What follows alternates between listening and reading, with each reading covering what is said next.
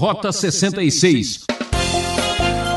Veja como é perigoso guardar sentimentos destruidores, negativos e pecaminosos no coração.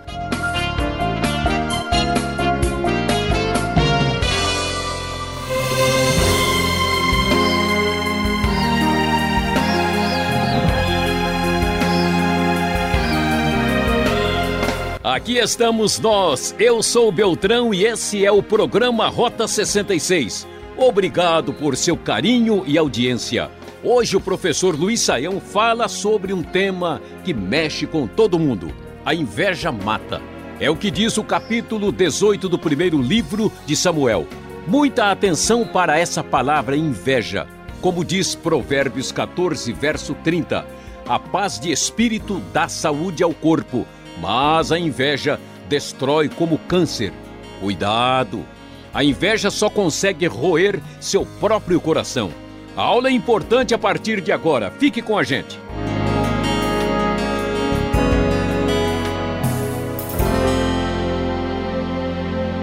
Como você pôde observar, Davi acabou de vencer o gigante Golias, tornando-se agora um guerreiro muito famoso, alguém de expressão internacional, um homem que vencera um dos mais temidos guerreiros da antiguidade. E nesse cenário, quando Davi conversa com Saul depois da sua vitória sobre o gigante filisteu, o texto bíblico nos diz que essa aproximação trouxe uma grande amizade entre Jonatas e Davi, de modo que Jonatas tornou-se o seu melhor amigo. Jonatas, filho de Saul, acaba se tornando o melhor amigo de Davi. Então veja bem o cenário, a complicação. Saul é o rei que está perdendo a sua posição, foi rejeitado por Deus. Davi é o guerreiro vencedor que saiu do anonimato assim de uma maneira extraordinária e é o rei escolhido por Deus, já ungido por Samuel, e torna-se amigo agora do próprio Jonatas, filho de Saul. E então, de tal forma esta amizade se formou que ah, os dois andavam sempre juntos. Saul manteve Davi consigo e não o deixou voltar para sua casa, e Jonatas então fez um acordo de amizade com Davi ah, por causa dessa proximidade muito forte que havia entre os dois. Jonatas tirou o manto que estava vestindo, o deu a Davi com sua túnica e até sua espada, seu arco e seu cinturão. O texto da NVI prossegue e diz tudo que Saul lhe ordenava fazer, Davi fazia com tanta habilidade que Saul lhe deu um posto elevado no exército. Isso agradou a todo o povo, bem como aos conselheiros de Saul. E diante dessa situação de crescimento, de fama maior, algumas coisas novas no cenário vão mexer com o brio de Saul, vão mexer com o coração daquele homem que já estava numa situação de instabilidade. O texto sagrado nos diz que depois que Davi matou o filisteu, as mulheres saíram de todas as cidades de Israel ao encontro do rei Saul com cânticos e danças, com tamborins, com músicas alegres e instrumentos de três cordas, uma espécie de festival de comemoração de rua onde eles cantavam as vitórias do povo de Deus. As mulheres dançavam e cantavam e diziam o seguinte: Saul matou milhares e Davi dezenas de milhares. Diante disso, veja só o que aconteceu. Que circunstância complicada que adversidade. O texto nos fala que Saul ficou tão irritado com isso que ele disse: Olha só, atribuíram a Davi dezenas de milhares, mas a mim apenas milhares. O que mais lhe falta senão o reino?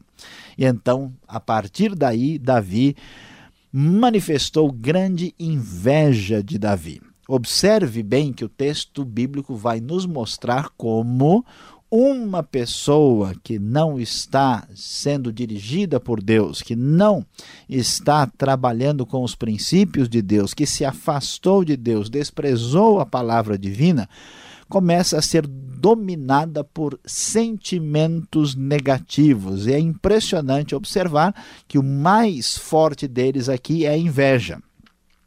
Diante desse contexto de sofrimento, de a insegurança, de inveja, a Bíblia diz que o espírito maligno mandado por Deus apoderou-se de Saul de modo que ele entrou em transe de tal forma que quando Davi tocava a harpa como costumava fazer, Saul, que estava com a lança na mão, atirou a lança em Davi e Davi conseguiu escapar por duas vezes e a lança atingiu a parede. O seu objetivo era matar Davi.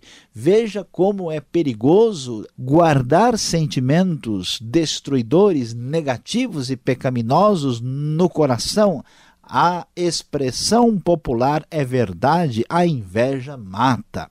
A inveja muitas vezes leva alguém a tentar matar, como fez com Saul, mas na verdade ela mata a pessoa por dentro. Observe o cenário complicado da psicologia do rei Saul. Saul não só era dominado pela inveja, Versículo 12 nos diz que ele tinha medo de Davi porque o Senhor o havia abandonado e agora estava com Davi. Além de ter a inveja controlando a sua vida e ser dominado por uma instabilidade pessoal tremenda, Saul também é dominado pelo medo, tem medo de Davi, de tal forma que afastou Davi de sua presença e Deus continuava abençoando Davi em tudo que ele fazia. O verso 15 ainda enfatiza: Saul teve muito medo dele por causa daquilo que Deus estava fazendo na vida de Davi. E Davi continuava crescendo na sua popularidade e era muito bem visto pelo povo. Diante disso, Saul piora a sua postura para com Davi. A sua atitude é falta de transparência. Saul se torna uma pessoa dominado pela inveja que pretende matar Davi, mas não o faz abertamente. Ele faz, cria um plano para tentar enganar Davi, e o texto do versículo 17 da NVI nos revela os detalhes deste plano. Saul disse a Davi: Aqui está minha filha mais velha, Merabe. Eu a darei em casamento a você, apenas sirva-me com bravura e lute as batalhas do Senhor. Pois Saul pensou: não matarei, deixo isso para os filisteus. Saul estava empurrando Davi para a guerra com má intenção, com a sua verdadeira intenção oculta e escondida com o fim de matar Davi. Davi responde ainda positivamente: Quem sou eu para que eu me torne genro do rei? E assim, então, ah, o texto nos diz que na hora quando as coisas deveriam acontecer, chegou a época de Merabe, a filha de Saul, ser dada em casamento a Davi. Ela foi dada a Adriel de Meolá, ou seja, Saul é dominado pela inveja, Saul é dominado pelo medo, Saul é instável, Saul está com más intenções e falta de transparência e, além do mais, não honra a sua palavra. E o texto então vai adiante e diz que, como Mical, outra filha de Saul, gostava de Davi, sabendo disso, Saul resolve colocar a filha nos braços de Davi com a mesma intenção. O texto é claro, conforme a nova versão internacional, no versículo 21, eu a darei a ele para que ele sirva de armadilha, fazendo cair nas mãos dos filisteus. E assim, Saul então chama Davi e o convida com toda falsidade possível e diz: Olha, aqui está a sua segunda oportunidade de tornar-se meu genro.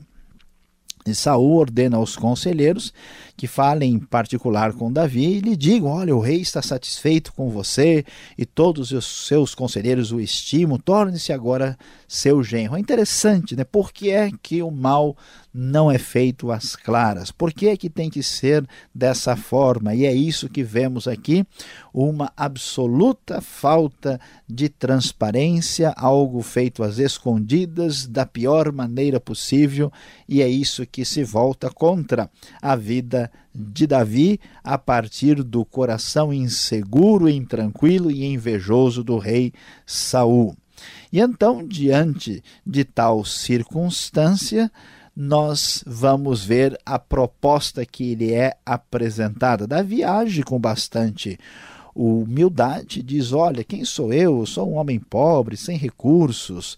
E então, diante disso, o Saul ordena que se diga o seguinte a Davi: o rei não quer outra coisa, outro preço pela noiva, o dote que deveria ser pago, a não ser que fossem trazido cem prepúcios de filisteus para que se vingasse deles. A ideia de Saul, mais uma vez, é que ele fosse morto pelos filisteus.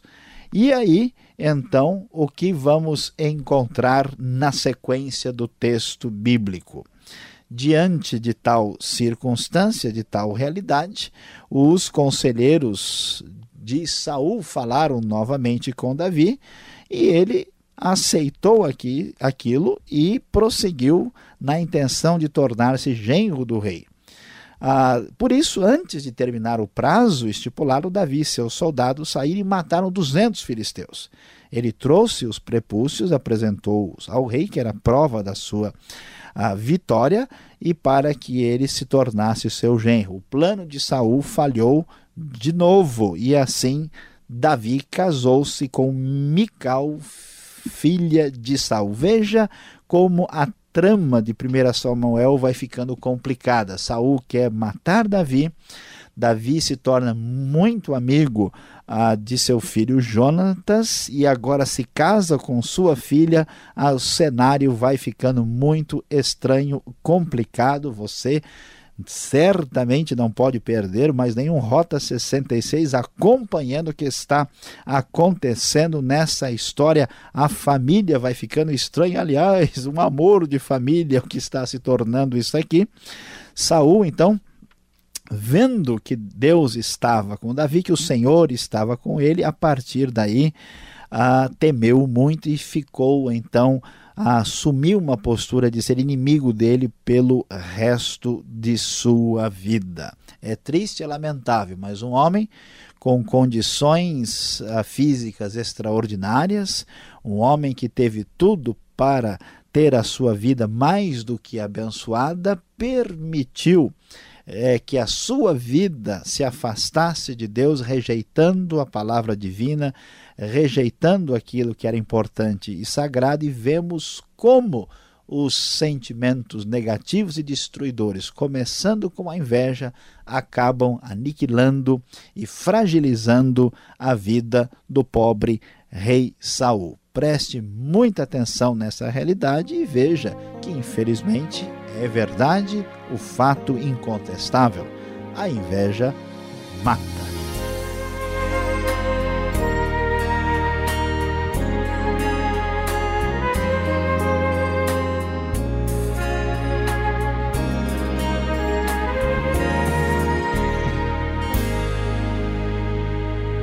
Você é o nosso ouvinte principal aqui no programa Rota 66, o caminho para entender o ensino teológico dos 66 livros da Bíblia. Tema da aula de hoje: A inveja mata. Estamos estudando o primeiro livro de Samuel, capítulo 18. O Rota 66 tem produção e apresentação de Luiz Saião, redação Alberto Veríssimo e na locução Beltrão, numa realização transmundial. Marque lá, Caixa Postal 18.113, CEP 04626-970, São Paulo, capital. Correio eletrônico, rota66 arroba transmundial.com.br. Será que a dúvida mata mais do que a inveja? Então pergunte. Peço sua atenção para os minutos finais.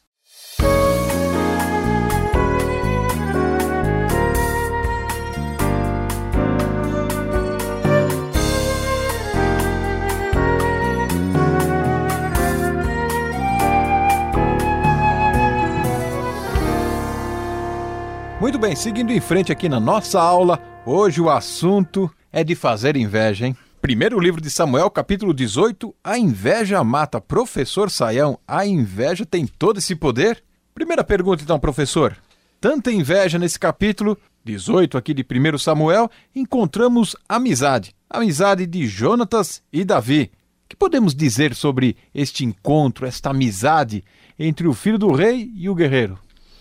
Uh, Pastor Alberto, é, de fato isso chama nossa atenção, porque logo no começo do capítulo 18 o texto diz isso, e até é bom aqui, muito bom ler o texto na NVI, porque algumas traduções bíblicas aí mais antigas uh, usam uma tradução inadequada, por exemplo, diz que Saul amou, amou muito Davi, né? Uh, que Jonatas amava Davi, mas o, o sentido contextual é de fato de acordo com a tradução correta da NVI, que surgiu uma grande amizade entre eles. E o que está acontecendo aqui é que está surgindo uma trama muito complicada. Talvez isso venha a revelar que eh, Jonatas eh, manteve uma atitude de crescente distanciamento do seu próprio pai né, como a gente já viu nos capítulos anteriores. E com esse distanciamento, ele enxerga em Davi uma amizade, né, uma pessoa em quem eles podem se espelhar, já que o pai não está mais, vamos assim dizer, nos caminhos do Senhor, né? E ao mesmo tempo em que a gente vê esse cenário psicológico, né, em que Jonatas se espelha em Davi e encontra em Davi assim essa essa fonte de inspiração que o pai já não é mais, nós vamos ver também uma ação da parte de Deus, né? Quando Saul, que rejeitou a Deus, começa a perder tudo e aquilo que seria o mais querido para, para Saul, que é o seu próprio filho, vai ser o grande aliado né, de Davi, uh, que Saul vai considerar seu inimigo. Então nós vemos aqui um aspecto tanto uh, psicológico como também espiritual né, no cenário dessa amizade que nós vamos ver ainda nos próximos capítulos. Muito bem, bem avisado nos próximos capítulos a continuação da resposta dessa pergunta. Mas o que chama atenção aqui no texto, principalmente no verso 7 e 8, é a comemoração que as mulheres fazem com tamborins, danças. É uma extravagância total aqui, um pouco diferente, a gente até acha esquisito aqui, estranho, né? Que tipo de festa era essa? É comum? Bom, pastor Alberto, é importante destacar aqui que nós estamos na cultura hebraica do Antigo Testamento. E a cultura hebraica ela é muito celebrativa. O povo de Israel, na verdade, tem muitas danças, né? apesar de que essas danças uh, israelitas elas não têm uma conotação que existem, por exemplo, em outros lugares onde a dança está associada a, a, a, assim, a sensualidade. Né? Uma dança que expressa alegria e nós temos aqui tamborins e realmente uma festividade assim que é alardeante, né? é uma festa, uma comemoração por vitória. Isso faz parte da alma do povo judeu, do povo hebreu, né? E é na tradição assim ocidental, quando a gente pensa, né, em uma festa religiosa, ela parece muito comedida, né? Entre os hebreus, ela é muito viva, muito assim mais animada e isso é refletido aqui, né? Então, às vezes a pessoa, puxa, como assim, né? Uma espécie de festa pública do povo de Deus desse jeito, mas é isso mesmo que acontece e faz parte desse cenário cultural que precisa ser entendido. Parece um trio elétrico andando nas ruas, né? Chamando o povo, né? Mas é o bloco da fé aqui, né? Tá certo. Agora, o verso 10 aqui do capítulo 18 traz uma confusão para mim. Veja só. Umas traduções dizem que Saul teve uma crise de raiva. Outras traduções vão mostrar que ele teve uma espécie de transe. Por que essas traduções vão variar uh, nesse texto? A, questão aqui, pastor Alberto, ela é um pouco complicada, sim, porque uh, o que acontece é que o texto nos diz que o espírito maligno apoderou-se de Saul e ele então, né? Uh, aparece uma forma do verbo profetizar na língua hebraica, só que não é um profetizar comum. É como se fosse um profetizar muito intenso. A ideia de que ele teve uma crise de raiva é complicada, porque é uma interpretação exageradamente psicológica do que está acontecendo aqui. O espírito age, ele tem uma crise de raiva e depois, né, que enquanto Davi eh, toca a harpa, aí depois Saul vai e joga a lança contra ele. Então não é a, a melhor a, alternativa. O sentido geral dessa expressão, conforme aparece aqui, é que com o espírito apoderando-se dele, ele entra em transe, ele está numa espécie assim eh, de a coisa mesmo semelhante a uma possessão, né? E diante disso ah, é que acontece o que nós vemos aqui. Então, nesse cenário, ainda que literalmente a ideia seja profetizar intensamente, não existe nenhum conteúdo disso. O sentido mais adequado aí é é que ele realmente entrou em transe em função do que estava acontecendo com essa presença espiritual perigosa e problemática. Olha só, Saião, eu acho que só uma pessoa perturbada como o Saul para fazer um desafio um tanto estranho, uma exigência extravagante aqui no verso 27. Que desafio era esse para Davi? Vai lá no meio dos filisteus. Era costume antigo fazer isso aqui, pedir um, uma missão dessa, de trazer aí pedaços de carne humana? Pois é, olha, é muito esquisito, mas é verdade, né? A guerra era uma atividade masculina, os homens se enfrentavam. Então, aquilo que, que representa a identidade masculina, a particularidade né, a física do, do homem, isso era contado aqui como um elemento de conquista. Então, o que é chamado de prepúcio, né, que é exatamente uma parte da identificação propriamente masculina, ela, ele era cortado e arrancado, mas o sentido disso era mais assim a comprovação de que você realmente ganhou essa batalha e essa guerra. Por uma razão muito simples, vai ser aparentemente engraçado para os nossos ouvintes, porque não é difícil você trazer um pedaço da orelha de alguém, né? trazer um pedaço das costas aí, porque você pode ter ferido, mas se você realmente venceu a batalha e matou, você pode comprovar isso de maneira mais assim absoluta e concreta, por mais estranho que seja, porque é um mundo antigo, um mundo de guerra, um mundo um pouquinho mais assim bruto, né, no seu jeito de agir.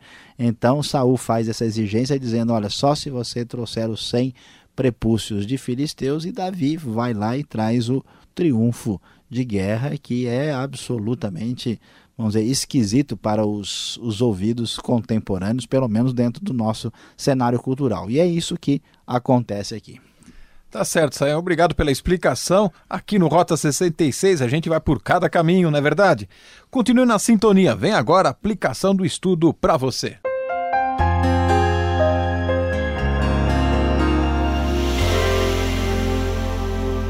Hoje no Rota 66, você certamente não teve inveja de Saul.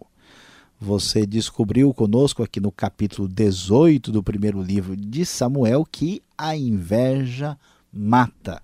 É lamentável, é triste, é desolador ver como um homem com tanto potencial e capacidade como Saul permitiu que a sua vida chegasse a até onde chegou. E qual é a grande lição, qual é a aplicação, aquilo que vai servir para a sua vida no dia de hoje? A nossa recomendação para você hoje é feche a porta para o mal. Nada que destrói a nossa vida começa grande, tudo começa pequeno. Às vezes você acha que um simples mau hábito, um simples vício, uma simples atitude de responsabilidade da sua vida pode ser uma coisa tolerável. Nós vimos que Saul simplesmente levou pouco a sério a palavra de Deus. Saul não deu tanta atenção à santidade de Deus e aqui ele acalentou a inveja no seu coração. Com a inveja veio o medo, veio o engano, veio o ódio e isso destruiu internamente a sua vida. Não se esqueça dessa grande verdade. Não deixe o mal tomar conta da sua vida, feche a porta para o mal. Rota 66 vai ficando por aqui. Na mesa de São Paulo Batista, assistindo de camarote nossa aula. E até o próximo Rota 66. E veja novidades no site transmundial.com.br. E aquele abraço.